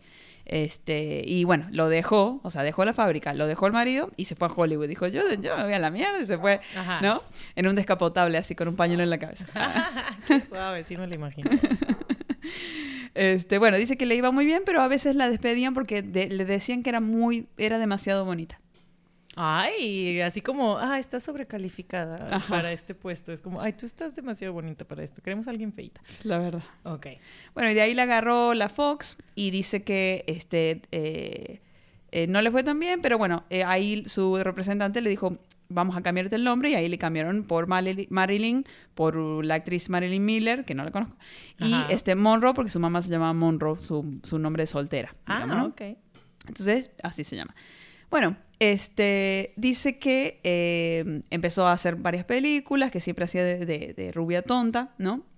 Eh, a ver, ah, ¿dónde estoy? Bueno, y a los 27 años, ya, o sea, ya estaba haciendo películas, ya estaba yendo más o menos bien, ya tenía el cabello rubio, todo, y eh, unos amigos le hicieron un- una, o sea, como que le invitaron a una cita ciegas con un hombre, ¿no? Entonces fue a la cita y era Joe Dimago. Ok. ¿no? Entonces se enamoraron y era un eh, beisbolista retirado, era el top, o sea, el Messi de, o sea, era el Michael Jordan de, de, de eso, o sea, como retirado y muy bueno, ¿no? Y con mucho dinero y apuesto y todo, ¿no? E italiano. Bueno, entonces se casa, o sea, se casa con él y este, al final, como que, o sea, ella necesitaba esta figura paterna, entonces como que se aferró, ¿no? A, a él un poco. Se casaron, fueron de luna de miel a Japón, ¿no? Y bueno, cuando se bajaron del avión, había muchísimos fans esperándola solamente a ella, a él nadie. Ah. Y él tenía ahí un problemita de ego y dice, Ajá. pero ¿cómo? Si yo también soy súper famoso Ajá. y rico y todo y tengo más experiencia que ella, tengo más años. Claro. Bueno, a él no le... Nada, Nada, o sea, Marilyn. Marilyn. Marilyn. Pero en japonés. Eh, Wang, wing, wing. Wang, ching, chong, tang, tang, tang. Ok. Bueno, entonces él dijo, "Mm", como que ya no le gustó eso, ¿no? Ay, qué envidioso. Bueno, entonces él decidió, se fue a, se fue a hacer unos negocios en, en- en Japón, o sea, en, en esa en plena luna del miel, y dijo, no me voy a quedar sola acá. Entonces se fue a Vietnam sola a, actuar, a hacer shows, hizo varios shows a- para 60.000 soldados que estaban peleando para la guerra, Ok. a- eh, soldados americanos. Entonces, este, imagínate, así todo el, ya vamos a poner una foto, todos los soldados así, y ella ahí con su vestidito todo ajustadito, cantando, bailando para, para los soldados. Claro. Qué chido, porque estaban en la plena guerra, ¿no? Claro. Y al marido tampoco le gustó eso. Pues ahí sí entiendo que a lo mejor no le gustara. Hizo varios shows. Y, en plena luna de miel, güey, o sea. Ah, sí, ajá, como que te dije que fueras de compras. Ajá, exacto. Ibas por cigarros, por una botella de vino. Y ya estaba ahí cantando. Sí, con no sé cuántos soldados Ay. desesperados. Bueno, eh, después ya volvieron, ¿no? Entonces ella siguió trabajando y este tocó hacer la, la película, esta donde, la famosa donde ella está con el vestido blanco y se le vuela. Sí. Y ella está como pasando por arriba del metro de Nueva York Ajá. y pasa el, pasa el, el El- tren por abajo ajá. y le vuela, ¿no? Sí. Le vuela el vestido. Y este dice que esa escena la estaban grabando en Nueva York. Pero se acercó tanta gente, tanta gente, que obviamente en los micrófonos y todo se escuchaba a la gente, o sea, no, no podían grabar. Tuvieron que cancelar la escena y hacer una escena, un escenario falso en LA Ajá. y hacerlo ahí, ¿no? Ok. Pero bueno, ese no era el, el inconveniente. El inconveniente es que el marido se enteró de que había mucha gente viéndola a ella, viéndole el- el- los calzones, Ajá. porque la escena se repetía y se repetía, ¿sabes? O sea, Claro. entonces no le gustó y se divorció. Y esto duró este, nueve meses, desde la luna de miel Ajá. hasta la película esta, eh, la escena duró nueve meses, nada más Ajá. de casados. Ay, qué ridículo. Sí, o Qué sea, poco aguanta. Él aguantó. O sea, imagínate ahora con, con todo mundo con celular. O sea. Sí, o sea, no, ajá, no, no podría. Pero bueno, eh, ella era como atrevida para la época. O sea, se Sí, desvestía de sí, más. total. Mostraba escote, mostraba el, el, el calzón, ¿me entendés? O sea, eh, hizo, por ejemplo, eh, una sesión de fotos desnuda y fue el primer número de la revista Playboy, fue la tapa de ella desnuda. Claro. Entonces, como que era, era Sí. este, sexual para la época, demasiado sexual. Totalmente. Bueno, este, después se casó con un señor que se llama Arthur Miller. Miller. Estuvieron este, cuatro años de casado y bueno, después se divorciaron y empezó a tener, ahí empezó a ir todo mal. Empezó a tener crisis nerviosa porque se había divorciado y volvió medio ahí este, con, con, este, con el dimagio este, ¿no? Ajá. Eh, bueno, y en, en el, cuando estaba casado con ese señor también tuvo una compañía de producción, ¿no? Y este, eh, hizo su primera película, como que ayudó a la producción y todo eso. Y tenía ella un bebé de Arthur, del último marido, ¿no? Ajá. Y, y tuvo un aborto espontáneo, del estrés que era producir una película. O sea, Oh, como wow. que era muy amateur ella en eso, ¿no? Claro. Bueno, entonces eh, se divorcia, se tira al alcohol y a las drogas y dice, bueno, este, voy a eh, este, seguir haciendo películas. O sea, no, ¿no? Entonces dice que eh, empezó a tomar otro papel en una comedia musical y dice que llegaba tarde, no se memorizaba las, la- la- las líneas. Ajá. Decían, ay, lo hagamos de nuevo, ay, lo hagamos de nuevo. Entonces como que ya no era profesional. No. ¿No? Ajá. Y bueno, obviamente ya estaba en, eh, en depresión y todo eso, ¿no? Y abusaba del alcohol. Eh, después pidió otro papel y en media película eh, tuvo que ser hospitalizada. Bueno, salió del hospital, terminó la película y este, se la mandaron a un, a un lugar mental, a un hospital mental. Ay, pobrecita. Sí, sí, sí. Y bueno, tuvo una crisis depresiva, así, en, en el hospital este. Eh, después salió y, eh, bueno, se fue a rodar una película más en Nueva York en el 1962, que justamente cuando estaba en Nueva York fue el cumpleaños del, del Ah, presidente y ahí fue que le cantó Happy Birthday, Happy Mr. President. birthday to you. Sí, sí, recuerdo eso. Ajá. Y... Yo estaba ahí. Ah, ¿tú estabas ahí? sí, yo, yo tomé video. ¿Sí? Ah, Sí, un TikTok. Y luego en el mismo año, 1962, cuando ya como que estaba tratando de recuperarse, eh, Andy Warhol decide eh, pintarla a ella para, con esa técnica que hacía de la foto y de los Sí. colores. Entonces la pinta a ella y este, un mes después la encuentra muerta en su cuarto. O sea, como que eh, cuando pasó esas dos cosas, eh, ya, ya, ya estaba cerca de, de la muerte. Ah. Sí, sí, sí, sí. Y volvió un ratito con el señor Di Maggio, con el italiano basque- eh, beisbolista, pero como que se juntaron un par de veces, fueron a Miami, los, le sacaron fotos en la Claro. playa, ¿sí? Pero, pero sí, no. Y dice que la encontraron en la cama, tenía un, un pastillero al lado y dice que las había ingerido todas. Y dice que lo la encontró, de hecho, su doctor, pero se tardó mucho en llamar a la ambulancia. Horas. Dice que estaba Mm. viva. Y el doctor se tardó. Entonces dicen algunos que es a propósito. Hmm, ¿A propósito de qué? De que, de que, o sea, que fue culpa del doctor que muriera. Oh. ¿Entendés? Como Sí. es- no se ocupó en tiempo, Claro. digamos. Pero bueno, sí. Pero Eso ella- Órale. Y, y pues ya. eso. Ajá. Bueno, Sí, pobrecita. pobrecita, como que está medio, o sea... Está media gris esa historia. Sí, está un poquito gris, como que murió triste. Eh, bueno, quiero decir una cosa más. A ver. En su top, top, top, cuando era bien famosa, Ajá. les voy a decir las medidas físicas de Marilyn Monroe. Un metro sesenta y cuatro, mi altura. Sí, yo estoy más alta. Ajá, no. Yo, o sea, ella era famosa y todo con un metro sesenta y cuatro. Sí se puede, ¿eh? No sí. tienen que tener unos 70 como dicen. Después, tenía 53 kilos, como yo. Ah, oh no, a mí me sobran como 40. Luego, en el busto tiene 89, como yo. ¡Oh, my God! ¡Eres reencarnación! En la cintura tiene 56, no, yo tengo un poquito más. Eh, y en la cadera tiene 89, yo también tengo un poquito más. Yo O sea, todo el doble, ok. O sea, era, tenía cintura bien chiquita y, y caderita perfecta. O sea, sí, sí tenía buen... Sí está muy, muy, muy bien, muy bien proporcionada. Muy bien. Bueno. No, no nos queda duda que sí estaba muy... mm, tenía un lindo cuerpo la Marilyn. La Marilyn. Este... La norma. La norma. La norma. Eh, bueno, yo, mi, mi, mi tercera mujer, de esta no, no tengo así como historia en, en general, pero eh, es María Félix. Eh, una mujer que obviamente está, es parte de, de nuestra cultura, mexicana. Tú sí sabes quién es María sí, Sí, sí, Me gustan muchas frases de ella. Sí. Pero las sabes. Los hombres son unos cabrones. ¿La supiste por los memes o en Argentina alguna vez supiste Por los memes. Por los memes. Ajá. Eh, bueno, María Félix, eh, ella es de 1914, nació el 8 de abril, ya casi es su, su cumpleaños. Ah. Eh, nació en Sonora y en una familia de 12 hermanos. Eh, su papá trabajaba como en Hacienda o algo así. Obviamente, o sea, eran familia bonita, tenían, o sea, en Sonora la gente es muy, es muy guapa. Eh, o sea, era guapa, pues cabello, de hecho le, le, decían, o sea, algunos le decían morena o algo así, ¿no? Pero pues era blanquita, muy, muy, muy, muy guapa. Entonces ella su papá consigue este trabajo, se van a Guadalajara, ella se muda a Guadalajara y, y, ahí como que estaba en esta, pues muy encerrada, muy, muy de niña de, de casa y, siguiendo, ella siempre fue muy rebelde y siempre era como que sus hermanos hacían cosas y ella de que yo también quiero. Y el papá era de que no, es que tú eres niña y tú tienes que portar así, tú tienes que vestir así, tú no puedes ser como tus hermanos y ella de que no, porque entonces ella siempre como que luchaba también por esa igualdad en su familia. Y ella de que es que yo también quiero hacer eso y es que porque él sí y yo no. Y es que nada, siempre era esa, esa discusión y su mamá era, es que no, es que tú eres niñita y bla, bla, bla. Entonces a ella no le gustaba y siempre iba en contra de las reglas de su casa.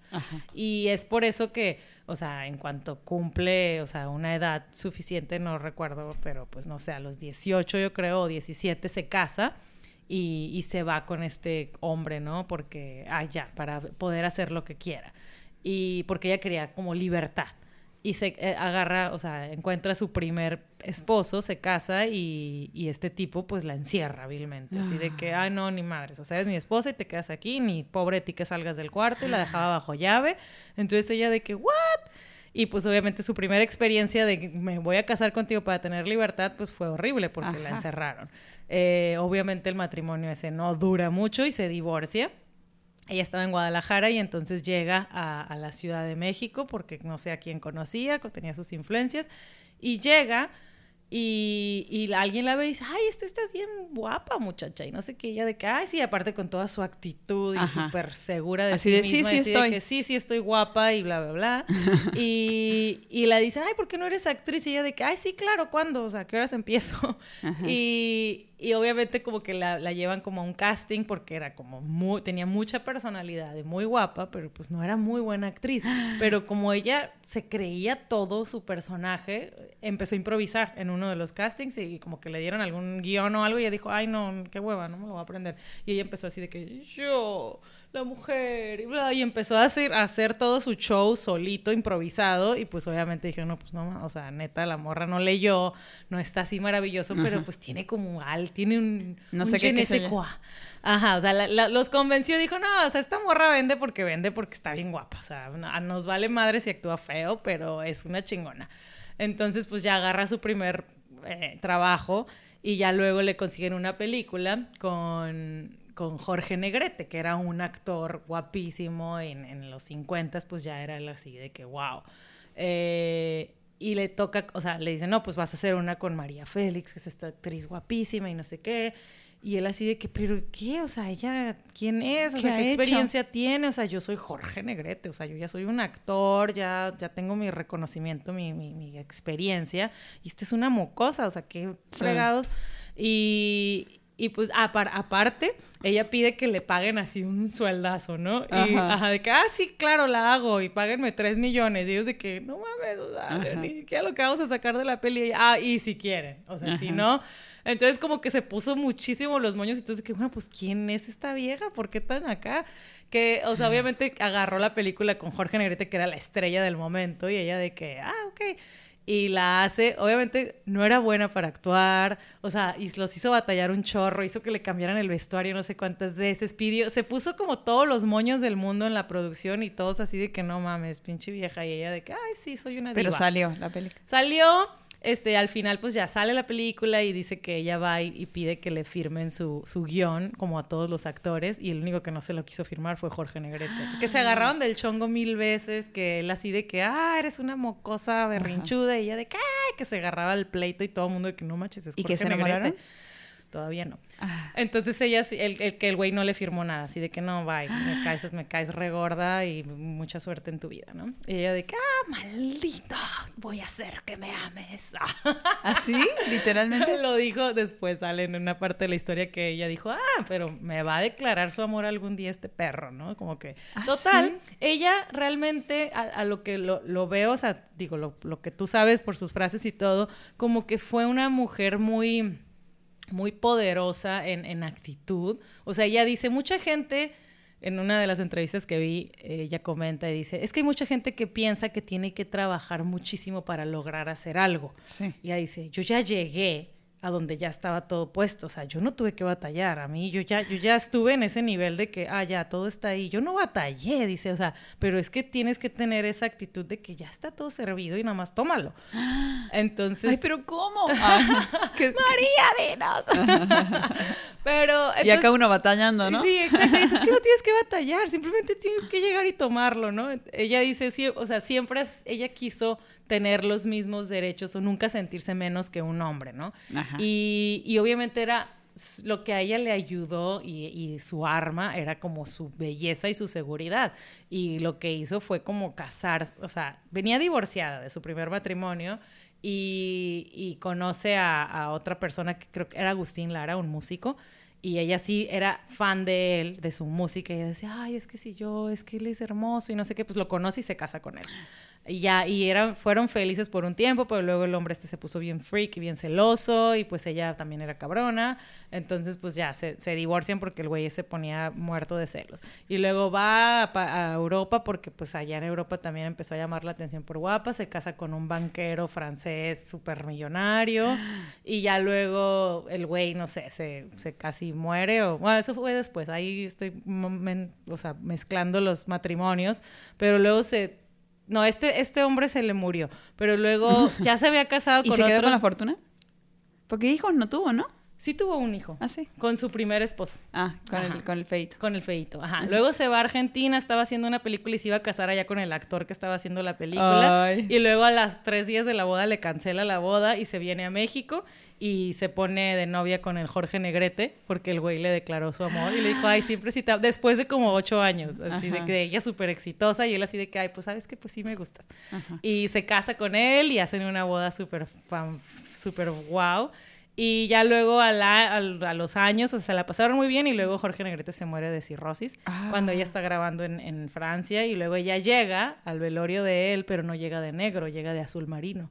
Y la gente dijo, no, ¿qué pedo? O sea, ¿por qué no viene de negro? ¿Y ella qué O dijo sea, eso? Que, que no, que la elegancia y todo, que no le importa. Ella no dijo nada, ella simplemente siguió así y la gente como que no la quería porque la gente amaba a Jorge Negrete y dicen que ya no lo quería tanto. Ah. Pero, anyways, ¿no? Ya después se casa con el francés banquero y el güey la hace súper de la alta sociedad en Francia y ella se lleva con todos los ricos de allá. Entonces a ella siempre le gustó como estar en niveles Ajá. así altos, ¿no? Y, y siempre, eh, o sea, el talento de ella era como, como manipular a los hombres como para hacer lo que, Que ella, ella quería. o Yo sea, necesito saber era, eso, era se ese su talento y obviamente pues era súper guapa y, y tenía esta seguridad que encantaba a cualquier hombre. De hecho, eh, en parte de su historia, ella fue pintada por Diego, Diego Rivera Sí. y para una de sus películas él hizo el cartel y dicen que ella obviamente estaba ahí en, en casa de, de Diego con Frida y que dicen que ella también era medio bisexual, ajá, y que con Frida como que... ¿Pasó o sea, algo?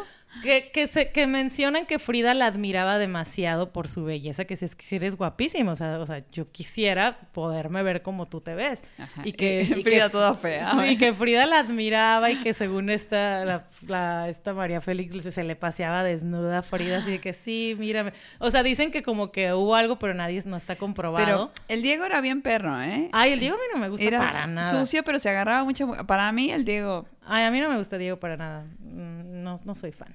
Pero bueno, total que cuando Frida se iba a morir, le manda una carta a María y le dice, oye María, este, ¿sabes qué? Pues es que ya va a morir y pues yo quiero que tú te cases con Diego porque pues pobre Diego y estás, va a quedarse solo y no sé qué y pues yo, tú eres la mujer perfecta para él, él necesita a alguien como tú. Por eso no o sea, de Frida arreglándole los maridos. Total, la, y esta María como que, ay, sí, sure, claro. Y el Diego Rivera enamoradísimo de María Félix, esperando a que esta volviera a casarse con él. Y claro que no, la María Félix lo mandó mucho por un tubo. El Diego le mandaba miles de cosas, Cosas. y cartas y, y pinturas y cosas así con de que, ¿qué onda? ¿Qué pedo? Pues aquí estoy. Y María Félix así de que súper ignorado. Y yo, yes, a huevo. Ajá, y lo dejo en visto. Sí, lo dejó en visto. o sea, cero que le interesó andar con Diego. Ya luego se casó con el francés banquero millonario. Ajá. Y así, o sea, ya- o sea, se casó y se divorció como cinco o seis veces. Ajá. Y ella seguía así de que. Entonces, o sea, siempre el mensaje de ella, creo que murió con la ilusión de que, de que hubiera una mujer presidenta. Ella decía ¿Sí? que las... Ajá, y siempre, o sea, su, su intención siempre era como que mujeres, o sea, protesten, quéjense, no se dejen, prepárense, eh, o sea, estudien y siempre quería como que las mujeres resaltaran Ajá. en el mundo de los hombres. O sea, ella siempre era como... Ah, pues sí su- lo hizo bien ella entonces. Ajá, entonces sie- siempre, pero empujaba mucho a que las mujeres realmente se prepararan para que pudieran pelear y estar en el nivel. Como ella siempre estuvo arriba, pero más que nada por su belleza, y pues se ponía como al nivel de ellos, como de, ah, el De- tú por de tú, de... cabrones. Ajá. Ajá. Pero sí, o sea, ella siempre fue Ah, como qué esta, padre. esta mujer que nació con, con una belleza que, que impactaba. Ese buen mensaje. Y, ajá. Y, y, pues ella sí quería siempre que las mujeres tu- estuvieran al nivel. Y, y bueno, fue en su tiempo una de las actrices mejor pagadas de, de aquellos tiempos. O sea, ella decía, quiero esto, y si quieres, y si no, hazle como Y quieras. sí le... Y se lo daban porque la querían. Porque pues era su, su, su belleza era como incomparable. Oh, Eh, y al final, pues no sé, terminó haciendo... ah, ah, ella decía que cuando las mujeres seamos mayoría vamos a mandar. Ya somos. Ya somos mayoría. Ya somos. Pero bueno, ahí está, ahí está la presidenta de Argentina y Ay. si viviera María Félix le baile de una bofetada a la estupidez. Claro. bueno, entonces al final en su, en su repertorio, o sea, se quedó con 34 películas mexicanas, dos documentales, seis películas en España, dos películas en Italia, una en Argentina y cuatro en Francia. Bueno, sí hizo bastante. Bastante. La amaban en todos esos lugares. O sea, era como, wow. y bueno, qué el, hijo mujer". que tuvo, co- este... Su hijo, ella dice, o sea, ella lo Vive preparó. ese chico. Todavía vive.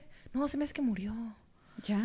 Él quería, él, ella, él estudió, sí vi de parte de esa parte, o sea, de esa historia, que él estudió ciencias políticas y ella estaba súper orgullosa de él, ella quería que él entrara a la política, porque pues ella siempre estuvo mezclada en la política, pero pues no, no en un puesto. Ajá. Y que él cuando terminó su carrera y ella ya estaba de que ya vas a ser... Le dijo, no me gusta, quiero ser Sí, actriz. ajá, él así que es que yo quiero ser actor como Quiero tú. ser chef. Y Ajá. ella de que no, pero tú estudiaste para ser político y quiero que seas, o sea, político y, y tú vas a ser presidente, que ella quería que él fuera presidente. Y Es él que así quiero de ser que- fotógrafo. Ajá, él así que no, es que yo quiero ser actriz como tú. Y él le, le hizo la artisteada un poco, hizo algunas películas, obviamente pues era más que nada por ser el hijo de... Claro. Eh, y no, se me hace que murió, pero Ujú. ese dato Bueno. lo confirmamos. Bueno, Pero bueno. confirmaremos. Entonces así quedó. Al final murió, eh, o sea, ella estaba todavía en, en México y tenía varias cosas, de obvia- se cuidaba muchísimo, obviamente no quería engordar, decían que era esclava de las dietas, que por eso le vinieron más complicaciones porque ella era como, no, no puedo comer, no, no puedo engordar, no me puedo descuidar.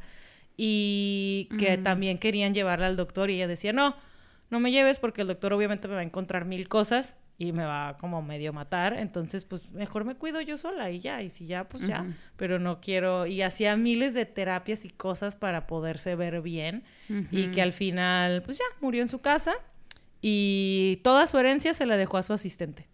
¿Y a su hijo no? No, Ay, hay que ser asistente de alguna morra.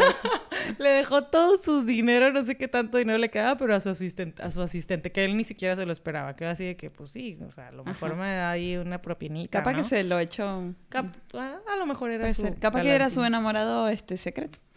Porque, Algo. o sea, se casó muchas veces, pero el amor, amor, amor, ¿sabes? Amor, amor, amor. Pues sí, entonces pues ahí hay que... es, es como el I Take, como la película esta, I Take Care of You, ¿cómo se llama? La nueva que Ah, sí, la vi, la vi, la vi. La o sea, este güey la andaba cuidando, pero pues ahí Bueno, no sabemos. Hay que, ver- hay que averiguar quién es él. Exacto. Bueno, vamos con la última, sí, vamos Ahora sí. cerrando. Muy bien. Eh, esta es una cortita. Eh, vamos a hablar de Malala Yousafzai. no lo sé decir bien. Yousafzai. Ok. Este, bueno, esta es una chica que nació en el 1997, o sea, es muy reciente, en Pakistán. Eh, a los 10 años ya hablaba tres idiomas. Su papá y su mamá tenían que ver con, con la escuela, ¿no? No sé si enseñaban o, o- o te, tienen que ver con la escuela, ¿no? O sea, que eran académicos. Eh, bueno, en el 2000, ah, bueno, su papá ve- veía que ella tenía, eh, este, como que, ah, eh, que era muy inteligente, Ajá. ¿no? Es muy inteligente. Su papá se dio cuenta de eso rápido y le dijo, ¿por qué no? eh, tenés, tenés que, no sé, hacer algo. Y ella dice, yo quiero ser doctor eh, y doctora. Y su papá le decía, bueno, podría ser activista porque veo también que te gusta mucho ayudar a la comunidad eso. Claro. Ay, sí, voy a ser activista. Entonces, cuando ella iba a empezar a, a los 10 años a, hacer este, este tipo de cosas, como que a meterse en la comunidad, llegan los talibanes en el 2007 y tomaron la zona donde ellos vivían Ajá. y prohibieron que las niñas vayan a la escuela, prohibieron que ba- se baile, que se vea televisión, este, destruyeron, bombardearon todas las escuelas, de hecho. O sea, en- las niñas no podían ir, niñas. Bueno, entonces como a los 11 años, dice, ella estaba como muy enojada porque no podía ir a la escuela y era, o sea, era súper inteligente también como Juana, ¿no? Ajá. Quería leer. Eh, entonces empezó como a ir por el barrio, a, a empezar a dar discursos y la gente la escuchaba. Y ella decía lo que pensaba, que le parecía súper injusto que le, le quiten la escuela a las niñas y por qué a las niñas. Ujú. Entonces, bueno, estuvo en debates eh, y así fue creciendo en el país y hasta que se volvió una figura pública, salió en la tele, ¿no? Ujú. Eh, la tele nacional de, de- de ese país. En el 2009, la BBC la contrata por internet eh, para que ella escriba un artículo para que diga cómo es vivir bajo el mando de los talibanes. Entonces eh, se puso un seudónimo para no decir su nombre y empezó como a mandar, mandaba cartas eh, de lo que ella estaba viviendo.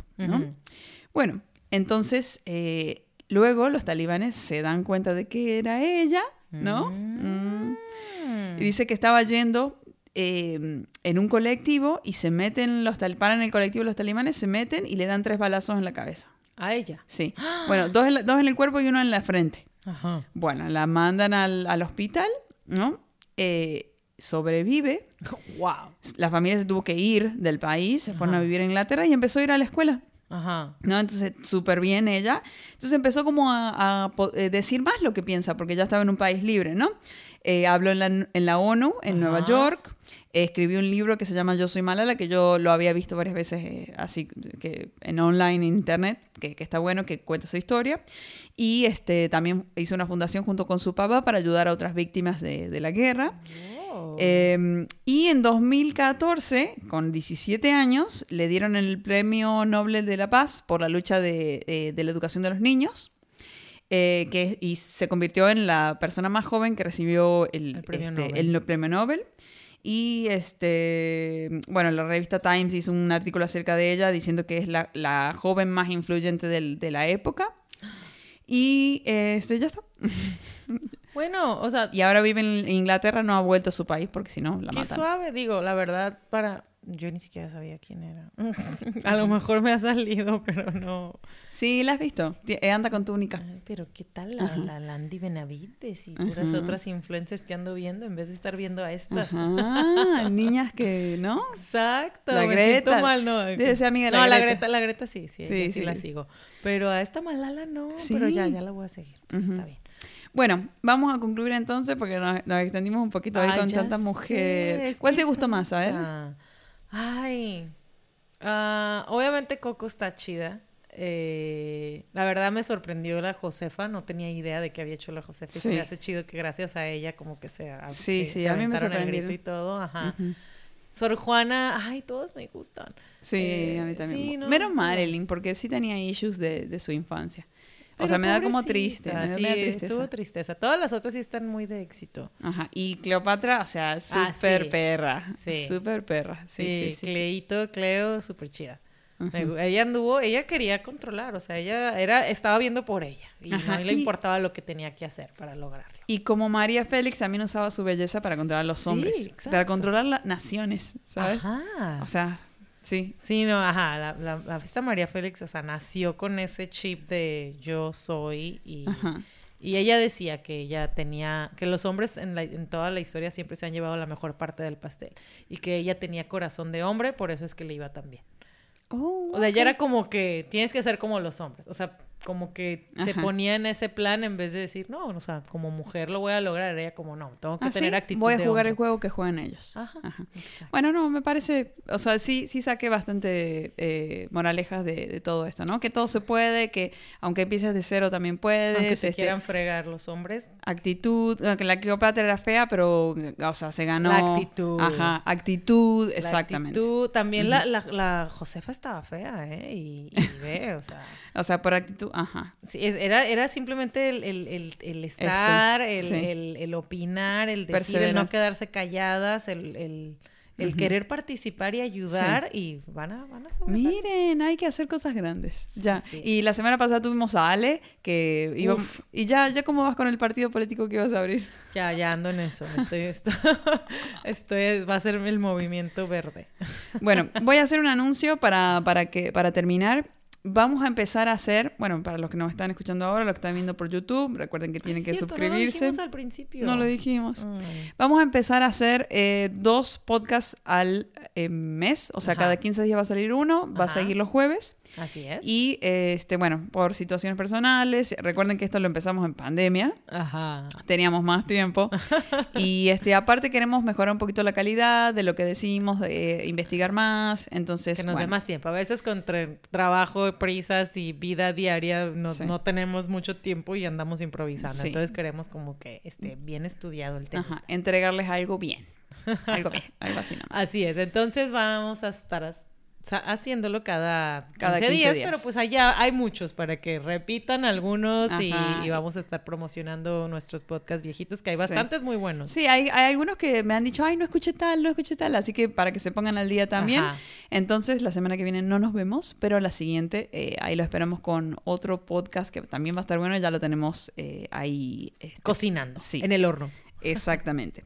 Y bueno, eh, eh, gracias por vernos si nos están viendo en YouTube. Recuerden suscribirse y gracias por la gente que nos está escuchando en Spotify. Y nos vemos en 15 días. Sí. Saludos. Chao. Muchas gracias. Bye.